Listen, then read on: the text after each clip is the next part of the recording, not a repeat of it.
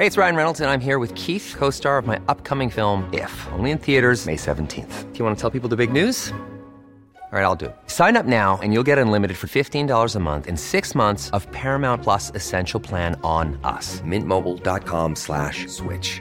Upfront payment of $45 equivalent to $15 per month. Unlimited over 40 gigabytes per month. Face lower speeds. Videos at 480p. Active Mint customers by 531.24 get six months of Paramount Plus Essential Plan. Auto renews after six months. Offer ends May 31st, 2024. Separate Paramount Plus registration required. Terms and conditions apply if rated PG. Heraldo Radio. La HCL se comparte, se ve y ahora también se escucha.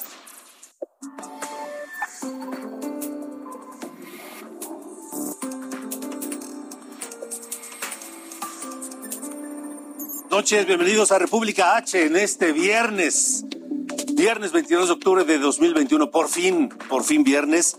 Yo soy Alejandro Cacho y le agradezco que nos acompañe a través de la radio, en Heraldo Radio, 98 estaciones a lo largo y ancho de la República Mexicana, para llegar a usted donde se encuentre, en su auto, en casa, en su oficina, en, eh, en su negocio, en la computadora, porque también a través de la computadora se puede escuchar eh, la radio. Lo mismo a quienes nos ven por televisión, Canal 10 de televisión abierta, el, el Heraldo TV y en distintos sistemas de televisión por cable. Así también un abrazo a quienes nos eh, sintonizan del otro lado de la frontera, en los Estados Unidos, a través de Now Media. Gracias a todos y permítanme, permítanme por favor acompañarles la próxima hora porque hay cosas importantes, temas muy interesantes que compartir en esta noche de viernes.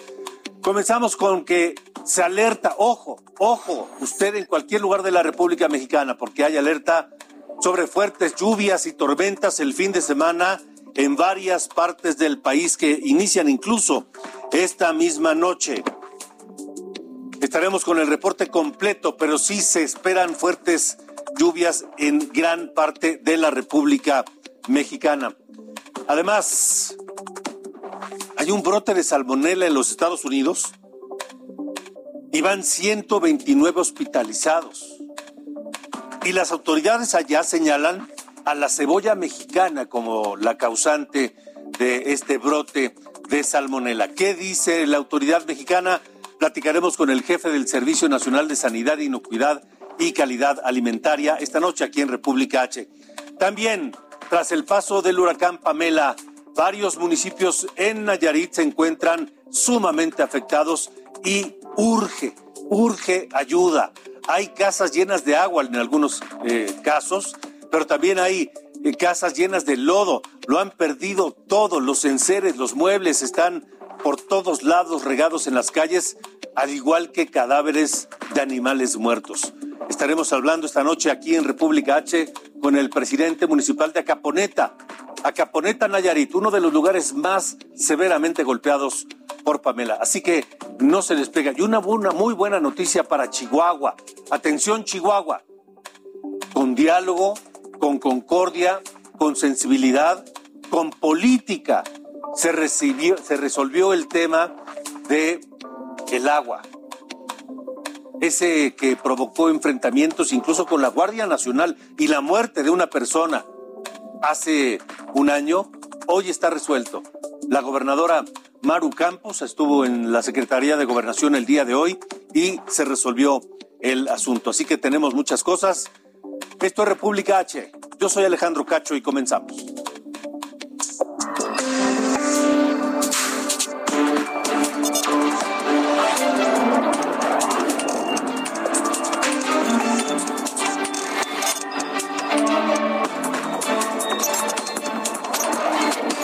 República H, con Alejandro Cacho.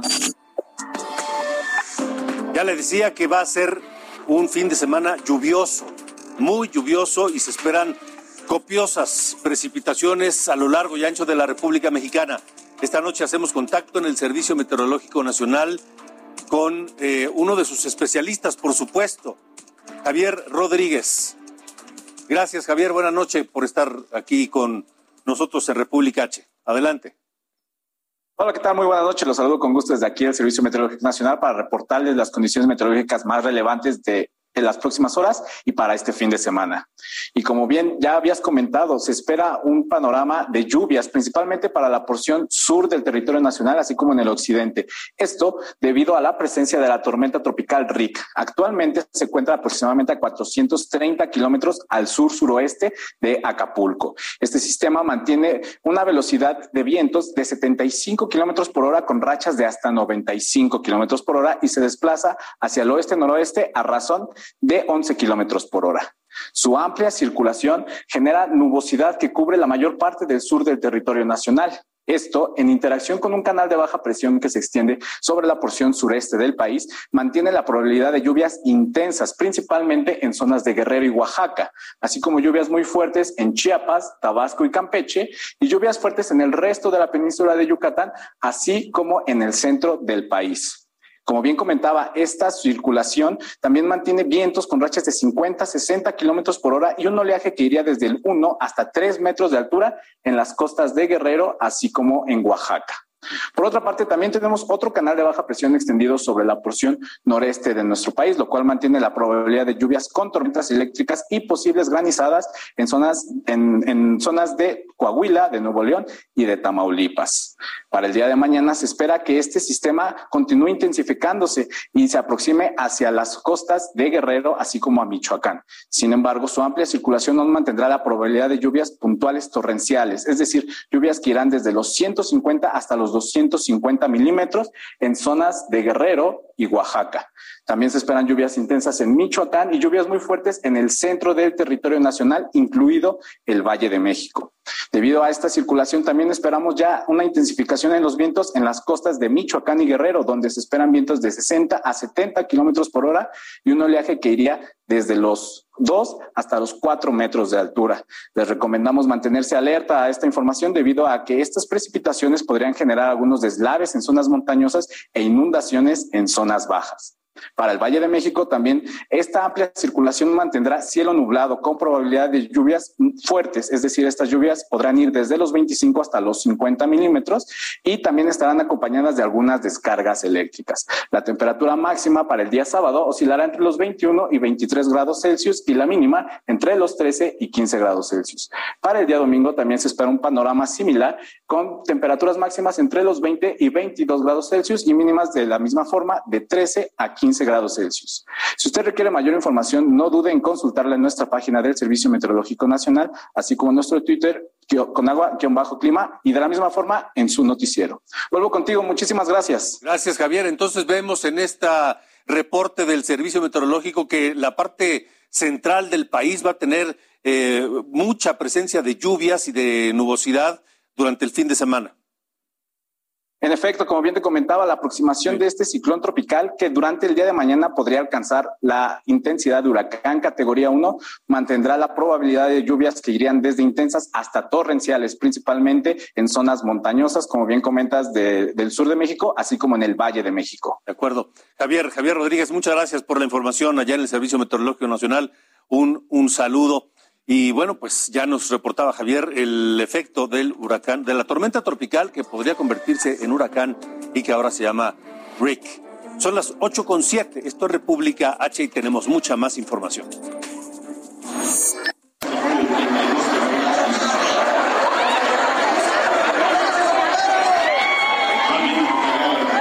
Burócratas del gobierno del estado protestaron porque no les han pagado salarios y prestaciones desde hace tres meses. Saludos Colima, donde nos escuchan por el 104.5 de FM. No les han pagado prestaciones y salarios, hicieron una protesta fuera de las oficinas del Palacio de Gobierno y esta, esta falta de pagos afecta a más de 22 mil familias colimenses. Durante la protesta quemaron una piñata con la figura del gobernador todavía gobernador José Ignacio Peralta, mientras le gritaban distintas consignas allá en Colima.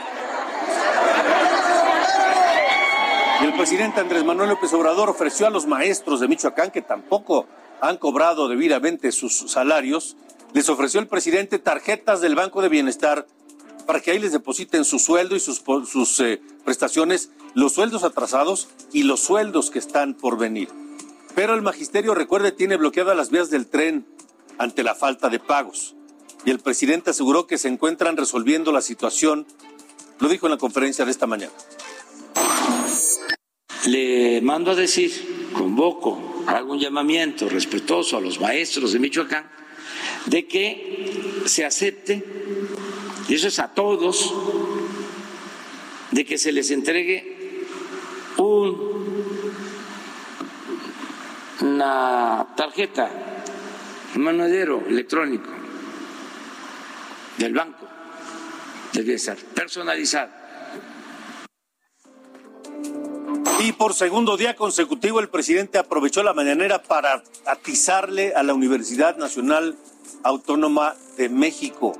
López Obrador dijo que es lamentable que la UNAM se haya derechizado en los últimos tiempos y aseguró también que la universidad más importante de América Latina haya cambiado durante el periodo neoliberal. Eso opina López Obrador. Y también afirmó que todas las universidades públicas se han sometido al pensamiento neoliberal no solo la UNAM, todas las universidades eh, fueron sometidas por el pensamiento neoliberal, todas. Es lamentable que la UNAM eh, se haya eh, derechizado como sucedió en los últimos tiempos. Y por supuesto los universitarios no se quedaron con la boca callada. La Universidad Nacional Autónoma de México respondió hoy a estas críticas, segundo día de críticas por parte del presidente, y aseguró que el compromiso y la solidaridad de la UNAM con la nación son incuestionables.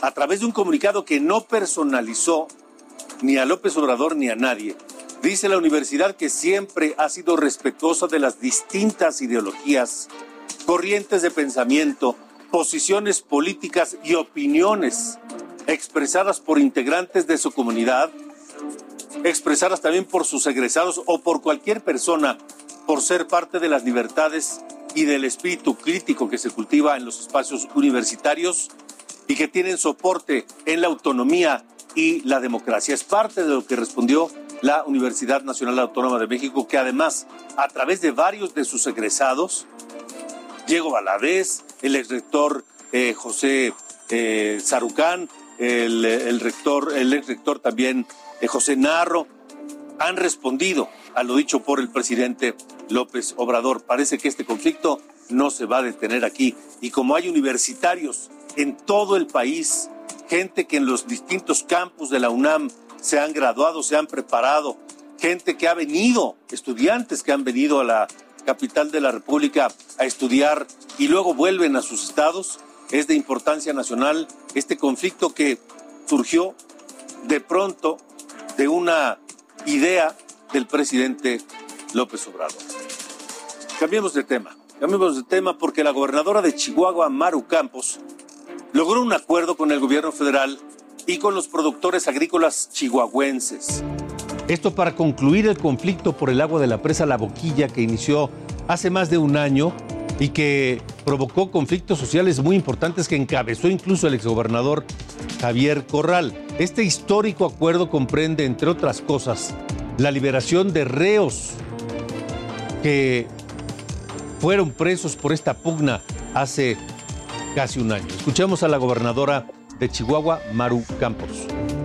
Acabamos de firmar una servidora y el secretario de Gobernación un convenio para ya eh, pues terminar este conflicto del agua que se dio en la presa de la boquilla hace más de un año. Yo creo que es histórico porque hubo disposición y voluntad por parte del gobierno federal, del secretario de gobernación, del propio presidente de la República y, bueno, eh, pues seguiremos caminando en este, en este entorno de, de construir consensos, de construir confianza y de generar comunicación entre el gobierno federal y el gobierno del Estado. Esto es República H. Claro, Campos logró lo que pues en el pasado se intentaba resolver a base de macanazos, de balazos o de bloqueos, de pleito, pues. Lo logró con inteligencia y con negociación. Cambiemos de tema. Son las 8 y cuarto, 8 con 14, tiempo del centro de la República Mexicana, porque hay un brote de salmonela en los Estados Unidos. Hasta este momento, en 37 estados de la Unión Americana hay 129 hospitalizados. Y las autoridades allá han responsabilizado de ese brote de salmonela a cebollas, cebollas mexicanas importadas desde Chihuahua. En total son 652 casos, le decía 129 hospitalizados. No hay personas muertas hasta este momento. Autoridades sanitarias piden extremar precauciones con estas cebollas chihuahuenses porque los estados donde más casos de salmonela se han presentado son Texas, Oklahoma, Virginia, Maryland e Illinois.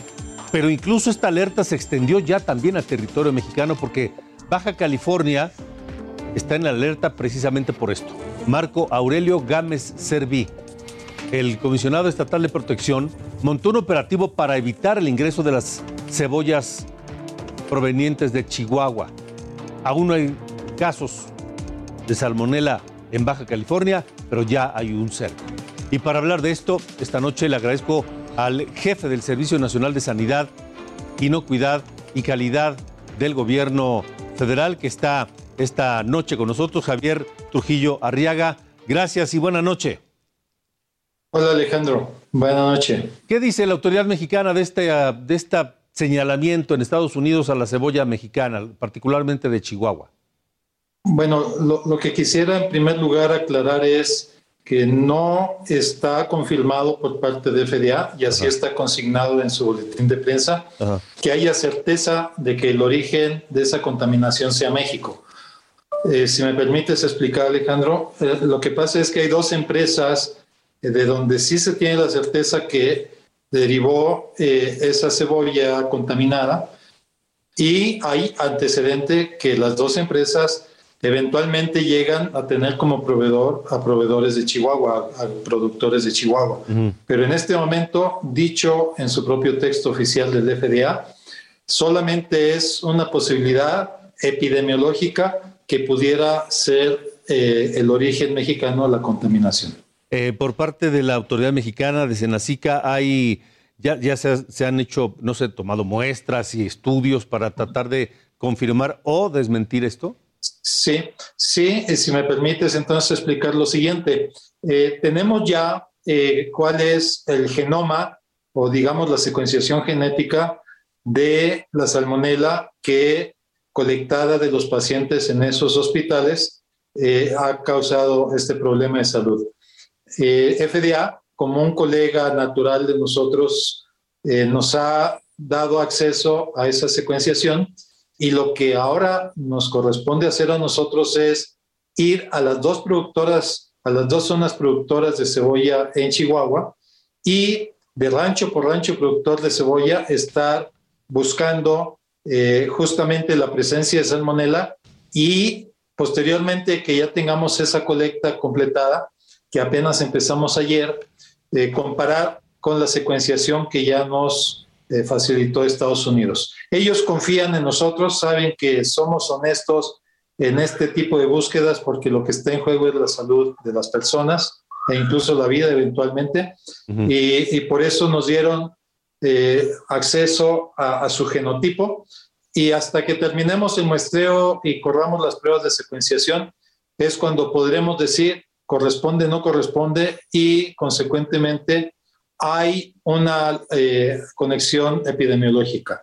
Hoy por hoy lo único que estamos haciendo es correr las pruebas, hacer los muestreos y todavía no podemos corroborar si, si lo que es el origen de la contaminación corresponde a México. Entonces, de momento, eh, es evidente por este, por este simple hecho de que no hay evidencias de que la contaminación por salmonela presente hoy en varios estados de la Unión Americana sea de origen mexicano, por lo tanto tampoco hay riesgo, o por lo menos en este momento no se puede hablar de ello en México, con, también con cebollas. Correcto. Eh, el riesgo cero no existe. Eventualmente, si se demostrara que el origen de la contaminación observada en Estados Unidos efectivamente, como se sospecha con cierto grado de probabilidad, fuera México, pues entonces también tendríamos que tomar acciones para el consumo de la cebolla eh, mexicana proveniente de Chihuahua. Pero hoy por hoy no hay ninguna evidencia y estas decisiones se toman en, bajo evidencia, no bajo suspicacia. De toda la producción de cebolla en México, ¿cuánto representa la de Chihuahua? Bueno, e, es, estacional, ¿no? La cebolla se produce desde el Bajío hasta el norte de México. Eh, estas eh, cebollas que tuvieron este impacto a la salud, eh, independientemente que sean de México o no de México, las cebollas que se consumieron en Estados Unidos se produjeron en el periodo agosto-septiembre. Y ese es el periodo de cosecha de, de Chihuahua, de algunas de las zonas productoras.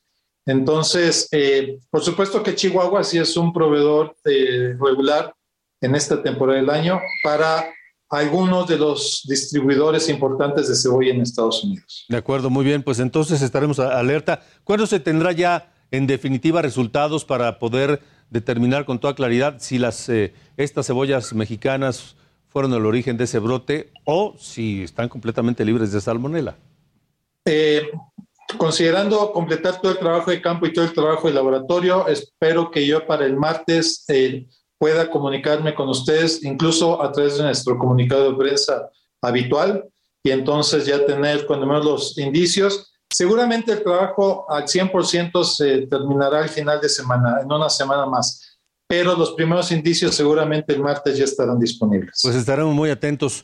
Eh, Javier, muchas gracias por haber estado aquí en República H. Muchas gracias por la oportunidad, Alejandro. Gracias. Buenas noches, Javier Trujillo Arriaga, el jefe del Servicio Nacional de Sanidad, Inocuidad y Calidad del Gobierno Federal. Así que, pues ahí está el, el, anuncio. No hay evidencia, no hay pruebas todavía de que sean efectivamente las cebollas mexicanas causantes de este brote de salmonelosis en los Estados Unidos, porque se está culpando a cebolla blanca, cebolla morada y cebolla amarilla. Y dicen allá que puede ser la cebolla de origen mexicano, particularmente de Chihuahua. Así que habremos, habremos de esperar. Por lo pronto, vamos a un resumen de los estados. En Tijuana, el Comité Ciudadano en Defensa de los Naturalizados Afroamericanos exigieron a la Fiscalía de Baja California investigar y esclarecer el asesinato del profesor haitiano Johnson Omega. Denunciaron también que en casi todo el país se cometen crímenes de odio contra los afrodescendientes. En Nuevo León, la Secretaría de Movilidad pretende unificar las diversas tarifas que aplican para el transporte público. Se precisó que la homologación no significa un alza en estas. En Tepic Nayarit, del Instituto Electoral revocó el decreto emitido para la creación del Consejo Municipal Provisional de la Yesca, esto tras hallar inconsistencias en la selección de concejales. El proceso deberá ser repuesto el próximo 16 de noviembre. En Torreón, Coahuila, agencias de viaje dedicadas al trámite de visas denunciaron que debido a la contingencia por COVID-19, consulados estadounidenses restringen citas para emitir visas y en algunos casos les dan fecha hasta 2023 a quienes realicen el trámite por primera vez. En Misantla, Veracruz, fue colocada una Catrina de 30 metros de altura en la Plaza de la Concordia. La estructura está inspirada en la obra La vendedora de Alcatraces de Diego Rivera. Pesa 30 toneladas y es la Catrina más alta del mundo. En Nueva York inauguraron la exposición de alebrijes gigantes fabricados por los artesanos oaxaqueños Jacobo y María Ángeles. Acompañado por Esteban Moctezuma Barragán y Juan Ramón de la Fuente, el gobernador de Oaxaca, Alejandro Murat, aperturó con este evento las actividades del mes de Oaxaca en Estados Unidos. República H. Antes de la pausa le comento, vamos a platicar con el presidente municipal de Acaponeta, Nayarit. Este, uno de los varios municipios duramente golpeados por el paso del huracán Pamela y que hoy, a más de una semana de este golpe de huracán, los daños siguen siendo mayúsculos.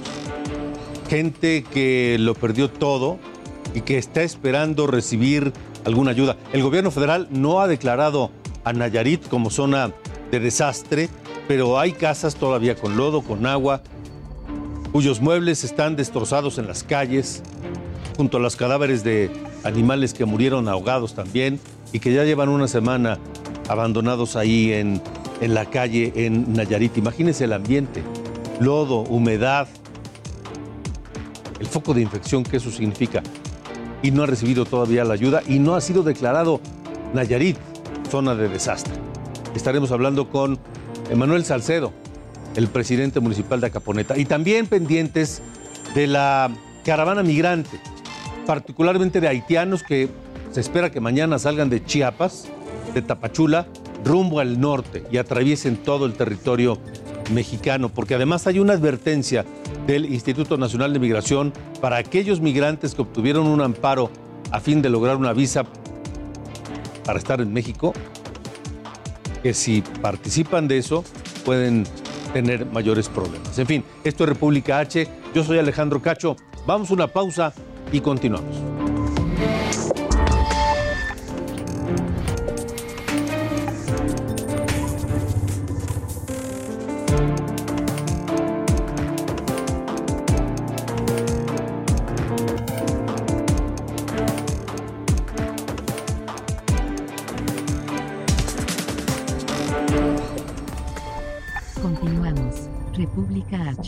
Con Alejandro Cacho. Heraldo Radio.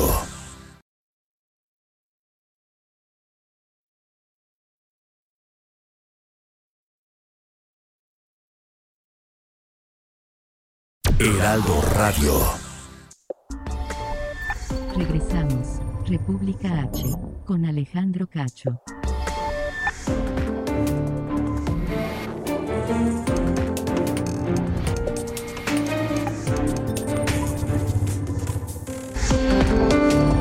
Nayarit. En República H.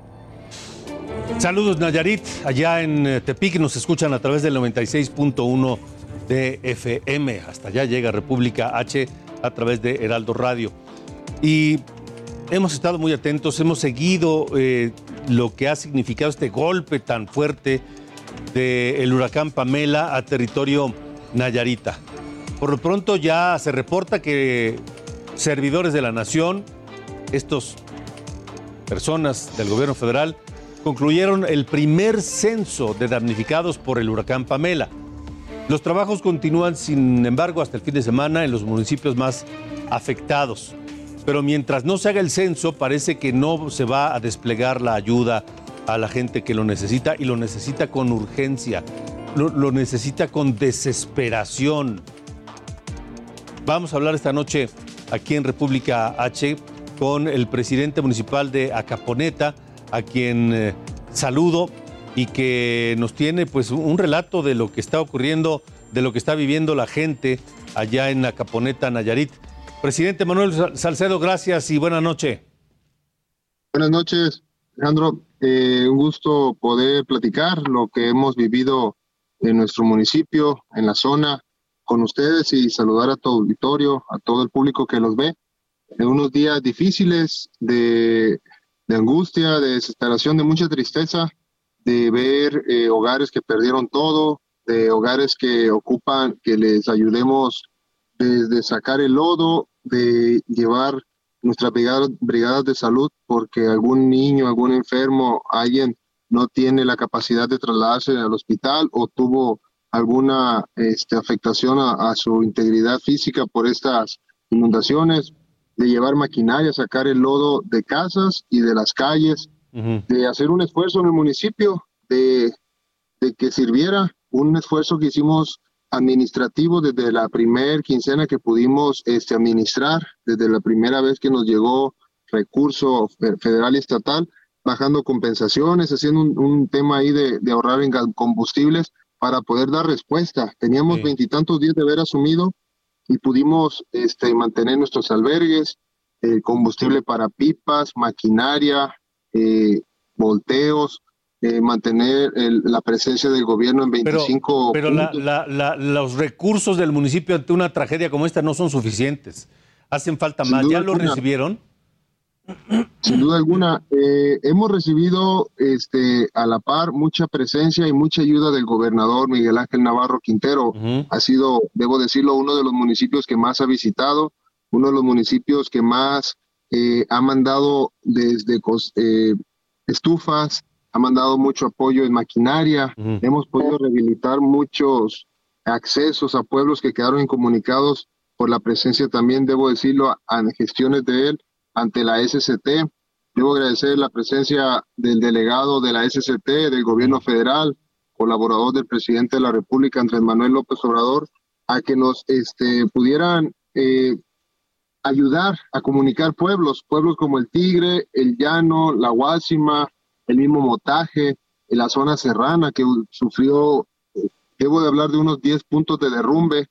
en nuestros recorridos hemos visto que la maquinaria, aunque tengamos 10 puntos trabajando, no ha sido suficiente para poder sacar tanto lodo. O sea, todavía hay, todavía hay muchos pueblos incomunicados.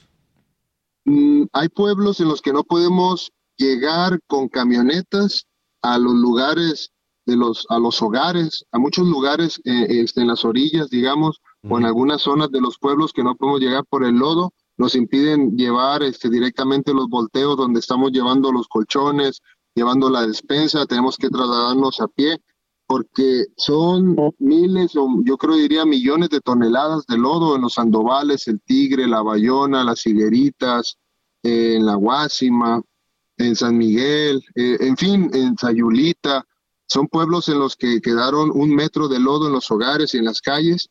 Y ahorita estamos en la cuestión de hacer las gestiones al secretario de salud para que vengan los vectores y arrojen este, los implementos necesarios para que no se eh, despierte una, una situación de un brote de salud por el mal olor. Eh, ahorita estamos, hemos adquirido 20 toneladas de cal, las estamos repartiendo, las estamos aventando a los, a los pueblos, pero debo agradecer mucho el apoyo de la gente solidaria, ¿no? Que, del pueblo de Nayarit, del pueblo de, de México, de los otros municipios. Ha venido mucha ayuda, hemos tenido mucha ayuda del gobernador del estado. ¿Qué, hemos tenido ¿Qué, hace falta a la gente de Acaponete en este momento? Porque Acaponete es solamente uno de los municipios de varios, bastantes eh, afectados por, por, el, por, el, por el huracán. ¿Qué les hace falta? Ahorita mi preocupación mayor es restablecer los servicios de agua potable. La administración eh, está haciendo un gran esfuerzo eh, técnicamente y comprando algunas tuberías, pero tengo pueblos como Motaje, San Miguel, El Tigre, La Bayona, eh, Las Higueritas, en fin. Yo, nosotros tenemos un diagnóstico de, 70, de 25 lugares afectados entre colonias y pueblos. La misma cabecera municipal en la que teníamos nuestros abastecimientos cerca del río se los llevó Ahorita la ayuda que podría pedir y la que estamos buscando gestionar es tener el, el apoyo para restablecer eh, los temas electromecánicos, las bombas, el sistema eléctrico, los transformadores, los controladores, la tubería, eh, los kilómetros o en ocasiones, pues sí, miles de metros de cableado de alta tensión, media tensión, para que este, podamos tener agua potable y, este, dejar un poco de llevar en pipas, porque al final es insuficiente, la gente ocupa lavar sus hogares. O sea, eso es lo que nos preocupa. O, sea, Manuel, estamos platicando con el presidente municipal de Caponeta, Nayarit, Manuel Salcedo. Entonces, esta noche y desde que empezó esta pesadilla hace, ¿qué? ¿Ya casi dos semanas?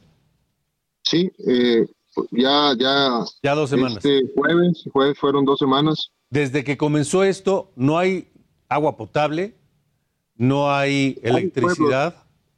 Electricidad sí, pero electricidad para los pozos de las, de las bombas de agua potable en los pueblos y en la cabecera.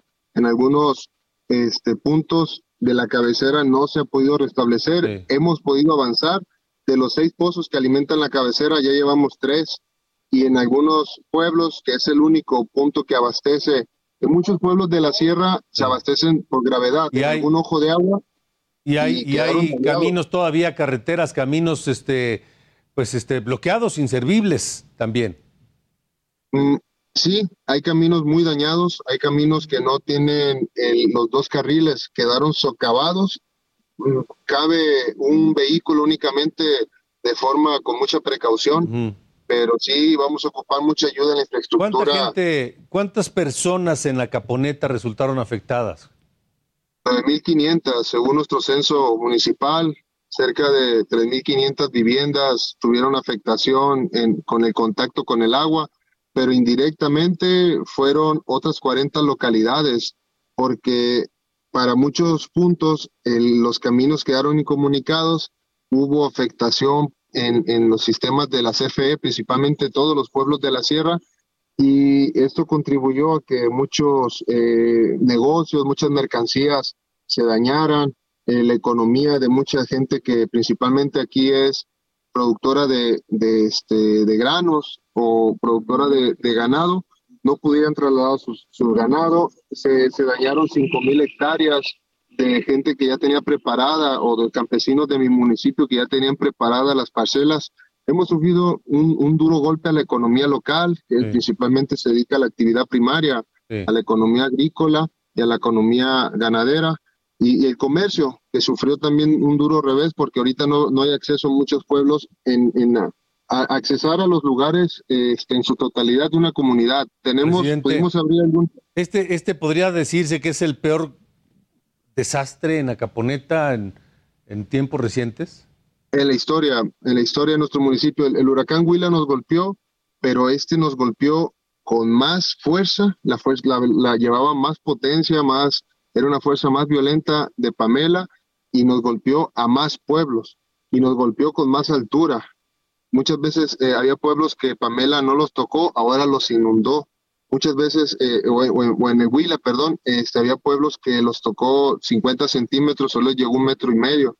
Por eso es importante también la gestión que estamos haciendo a mi gobernador, eh, Miguel Ángel Navarro Quintero, y al presidente de la República, que nunca nos ha dejado solos en Acaponeta, él ubica muy bien nuestro municipio, para que con agua nos ayude a dragar los, a los, los arroyos, nos ayude el revestimiento de los bordos y nos ayude con varios puentes necesarios, porque los puentes que están muy estrechos debido a algunas obras que ha hecho este, las autopistas Sí. había arroyos que ocupaban un puente o ríos de un kilómetro, 100 metros, y los hacían de 500 metros. Eso hacía un embudo que ha venido a perjudicar un embalse que hace que el agua se salga a los lados, Sí. donde había pueblos que no se inundaban. Pero eso, bueno, es un tema de, De de que ya tiene tiempo la autopista, pero ocupamos mucha ayuda para los, los ríos que cada vez se asolvan más. Te comento que una comunidad queda con un metro de lodo, pero esos ríos, como tumban cerros allá en la zona serrana, esos ríos tienen tres metros de lodo y hace que cuando haya lluvia, el nivel pues eh, sea muy poco para que se desborden. Con Huila hubo 14 mil, hubo 18 mil 500 metros cúbicos por segundo en su flujo. Y ahora con Pamela hubo 14 mil metros cúbicos por segundo. Es decir, hubo menos agua y hizo más daño porque el cajón de los ríos, el río Las Cañas, el, el arroyo de la Viejita, el río Caponeta, es más chico. Entonces necesitan dragado, necesitan dragado, necesitan ayuda de la Comisión Nacional del Agua, de la Secretaría de Así Comunicaciones y Transportes, de la CFE, en fin, necesitan muchas cosas allá en Acaponeta. en la economía social, de los Sí. con los censos que nuestro presidente ya indicó hacer, eh, en, el- en la recuperación de los enseres, de SEDATU, muchas viviendas, de, la- de las muchas escuelas. Agradecer el apoyo solidario del pueblo, que gracias a ustedes, los medios, eh, se ha dado a conocer la gran catástrofe, el, el estado que es, este, la verdad que eh, muy trágico en el que está mi municipio. Y ha llegado mucha ayuda. Hemos tenido a- ayuda con maquinaria, con pipas, con enseres, con, con, con despensas, con leche, ropa. Sí, eh, hace falta ayudar a la Muy gente. bien.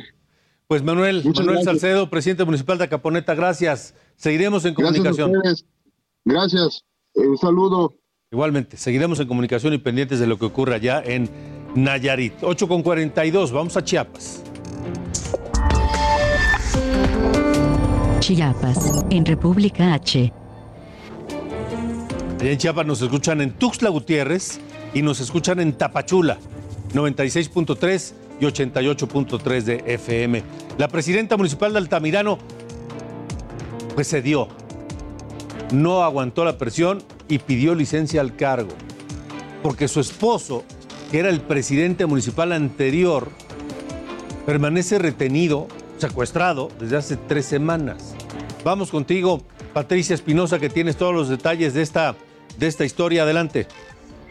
Hola Alejandro, ¿cómo estás? Muy buenas noches, buenas noches a nuestro auditorio. Pues efectivamente, tras 21 días de permanecer retenido el expresidente municipal de Altamirano aquí en Chiapas, Roberto Pinto Canter, la esposa y alcaldesa de este municipio, Gabriela Roque Tipacamú, presentó licencia ante el eh, Congreso del Estado junto a su cabildo. El documento, bueno, fue enviado por José Martín Monterrosa, secretario del Ayuntamiento de Altamirano, pues dio cuenta de la solicitud de esta licencia que solicitó además eh, Guillermo Vázquez López, síndico propietario, los regidores Verónica López Pérez, Julio López Morales, Silvia Yáñez Moreno, Romero López eh, Gómez y Jessica Magali Moreno Hernández el cual, bueno, pues fue turnado eh, a la Comisión de Gobernación y Puntos Constitucionales en el Congreso Chiapaneco. Cabe mencionar eh, que pues un grupo opositor a la presidenta municipal del Partido Verde Ecologista de México, eh, bueno, pues retuvo al entonces alcalde, como bien lo mencionabas, Alejandro Roberto Pinto Canter y 10 personas más. a ellos los encarcelaron como protesta para evitar que tomara posesión Gabriela Roque, pareja del exalcalde. Eh, bueno, pues eh, tres de ellos ya fueron liberados, Artemio Pérez Jiménez, Freddy Pérez Santis y Marcelino Santis Jiménez. Decirte también, Alejandro Auditorio, el 7 de octubre apareció un grupo de autodefensa en el municipio de Altamirano, aquí en la selva chiapaneca. Bueno, pues advirtió que no permitirían la llegada como alcaldesa de Gabriela Roque con el argumento del cacicazgo de hasta nueve años. Incluso bloquearon los tres accesos a dicha localidad en la selva eh, chiapaneca. Los hombres, pues encapuchados, se expresaron en su momento, a principios de este mes, por cierto, eh, bueno, pues en su momento la inconformidad por la continuidad de este gobierno municipal prácticamente eh, familiar, pues manifestaron también su apoyo a la población para evitar pues que llegara nuevamente al poder. Decirte que el Congreso del Estado de Chiapas pues declarará la desaparición de los poderes de este municipio y en su caso, bueno, pues va a determinar la conformación de otro consejo municipal, pues hay que recordar que en los municipios que por diferentes razones aquí en el estado de Chiapas no se realizaron elecciones el pasado 6 de junio o fueron anuladas por irregularidades, ellos son los consejos municipales, ahora consejos municipales en los municipios de Venustiano Carranza, Honduras de la Sierra, Siltepec, El Parral, Emiliano Zapata y Frontera Comalapa. Y eh, de ser así, eh, Alejandro, bueno, pues sería también otro consejo municipal de Altamirano, eh, pues el próximo martes lo vamos a ver en lo que determine aquí el Congreso chiapaneco. Pues, Alejandro. Esa historia de Altamirano todavía va a dar para largo. Gracias, Patricia. Así es, muy buenas noches. Buenas noches, Patricia Espinosa, corresponsal allá en Chiapas. Y vamos con nuestro otro corresponsal, José Eduardo Torres, que ha estado muy atento, pegado al fenómeno migratorio y pues ahora el nuevo capítulo tal vez inicie mañana. José Eduardo, buenas noches. Alejandro, buenas noches. Eh, gusto en saludarte. Bueno, complicada la comunicación en esta parte de Tapachula donde nos encontramos en estos momentos debido a que pues ya son muchos los migrantes que están a la espera de que esta nueva caminata caravana salga desde el Parque Bicentenario en el centro de esta localidad con destino, dicen ellos, a la Ciudad de México. Y es que ahora lo inédito, Alejandro Auditorio, es que este contingente que será integrado por al menos, según los activistas Luis Villagrán y Música, tres mil personas, pues marchará a partir de las siete de la mañana desde esta localidad. Justo en estos momentos, pues están haciendo una oración para que su camino sea bueno en ese trayecto que van a empezar con amparos en mano. Esto es lo inédito de esta caravana, que van con amparos en mano para de alguna manera evitar que sean detenidos por la Guardia Nacional y el Instituto Nacional de Migración. Así que a partir de mañana a las 7 de la mañana parte esta caravana, esta noche duermen en este parque en espera de que pues dé esa hora para poder salir ya hacia la ruta que nos lleva a la Ciudad de México, Alejandro. De acuerdo, José Eduardo, muy pendientes de tu información allá en Tuxtla en Tapachula, Tapachula, Chiapas. Pendientes, Alejandro, buenas noches. Pendientes, pendientes. Y del sur vamos hasta el norte. Vamos ahora a Chihuahua, porque le decía al principio de este programa de República H, del acuerdo logrado, este acuerdo histórico logrado entre la gobernadora de Chihuahua, recién eh, llegada al cargo, Maru Campos, y el secretario de Gobernación, Adán Augusto López.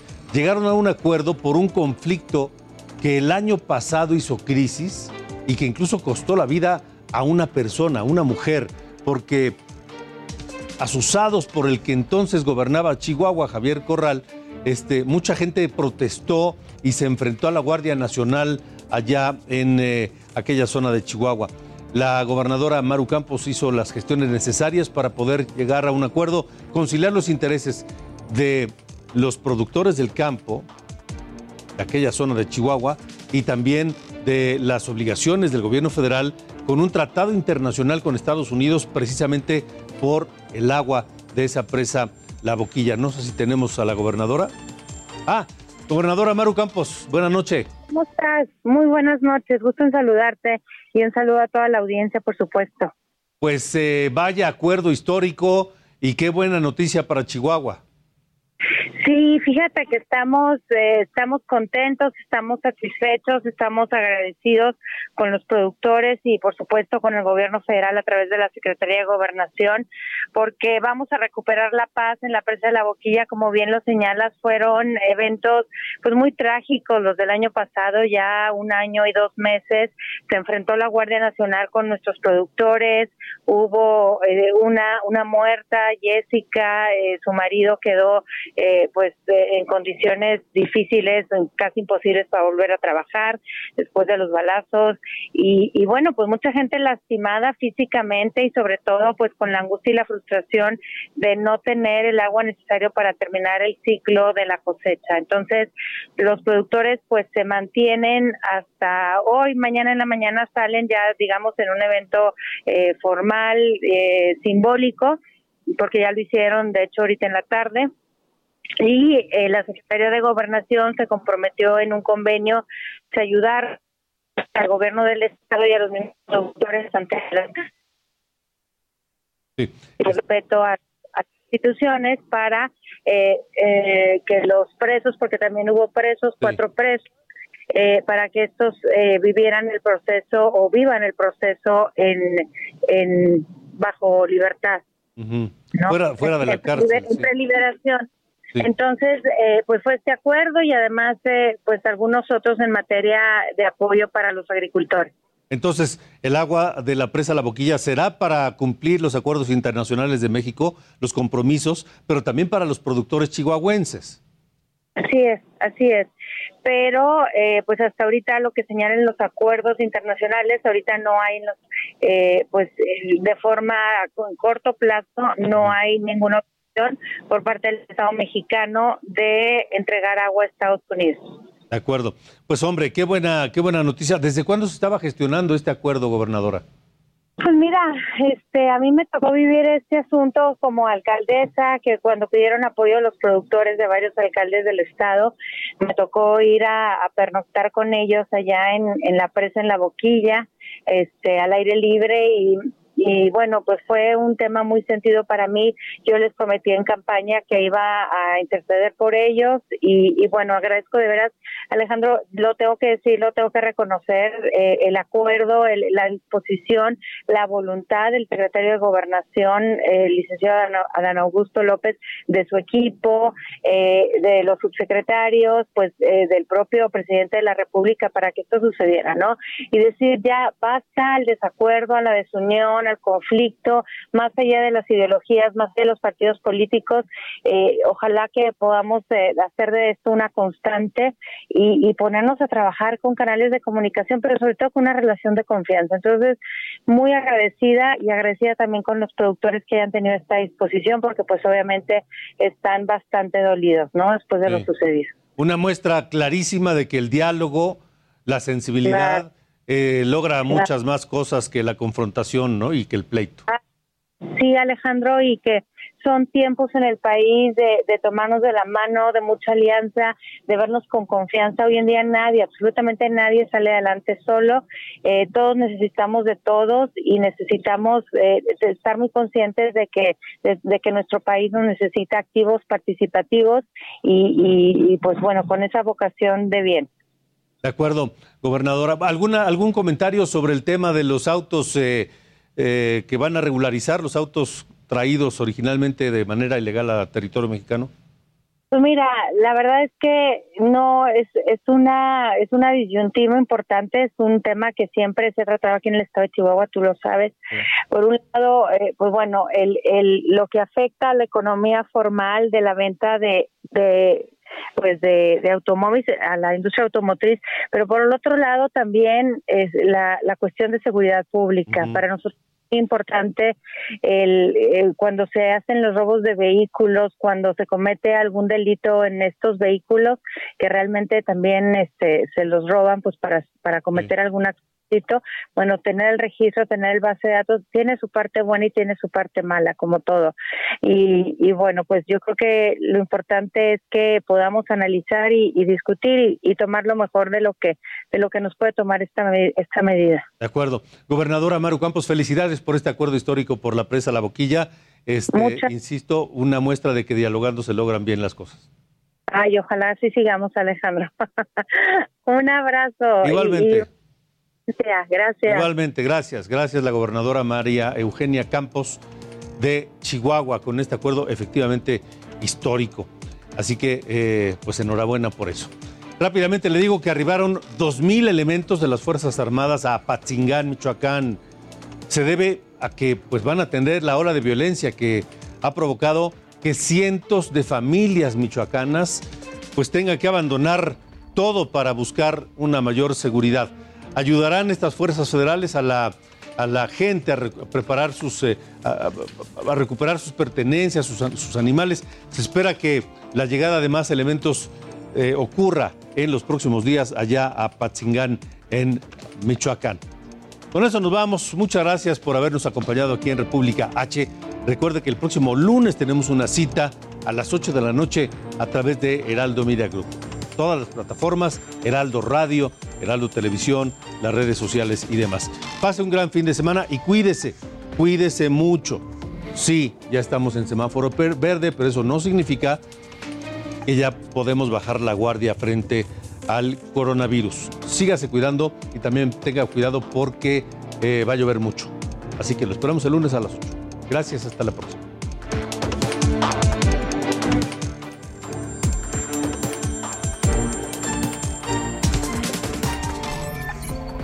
Esto fue República H con Alejandro Cacho. Heraldo Radio. Imagine the softest sheets you've ever felt. Now imagine them getting even softer over time. That's what you'll feel with Bowl and Branch's organic cotton sheets. In a recent customer survey, 96% replied that Bowl and Branch sheets get softer with every wash. Start getting your best night's sleep in these sheets that get softer and softer for years to come. Try their sheets with a 30-night guarantee. Plus, get 15% off your first order at bowlandbranch.com. Code BUTTERY. Exclusions apply. See site for details.